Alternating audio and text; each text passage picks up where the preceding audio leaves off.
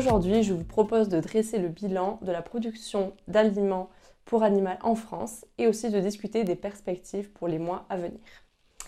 Si la production française d'aliments composés pour animaux est en net retrait depuis déjà quelques années, la baisse de production s'est accélérée récemment avec moins 6,6% entre 2022 et 2021.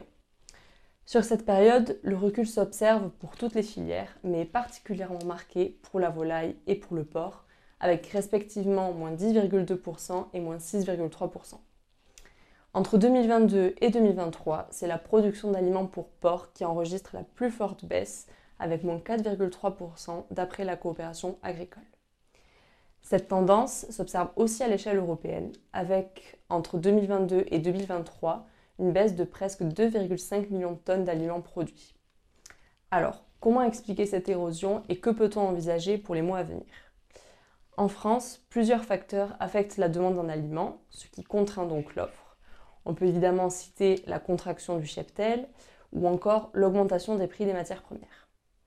À l'échelle européenne, on a également un effet cheptel, euh, la survenue de la FPA, mais aussi des difficultés à l'export pour certains pays.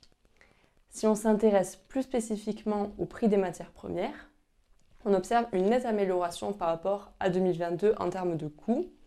Sur le marché français, en moyenne, le blé fourragé a reculé de 34% entre 2022 et 2023. Et pour les matières azotées, donc tourteau de colza, tourteau de soja, on est sur un repli moyen de près de 13%. Le coût matière, qui correspond aux matières premières qui entrent dans l'aliment, a baissé, lui, de 26% entre toujours 2023 et 2022.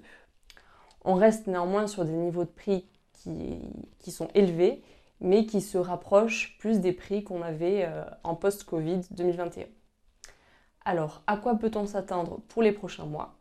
Donc, les facteurs qui influencent la production d'aliments sont peu prédictibles, notamment en ce qui concerne le coût des matières premières. Si on s'intéresse euh, spécifiquement à la filière porcine, il semble difficile d'imaginer une reprise à très court terme avec une décapitalisation du cheptel qui se poursuit, des cours des matières premières qui restent élevés même s'ils ont bien reculé, et un risque sanitaire qui ne peut être exclu. A très vite pour notre point mensuel sur le marché des matières premières.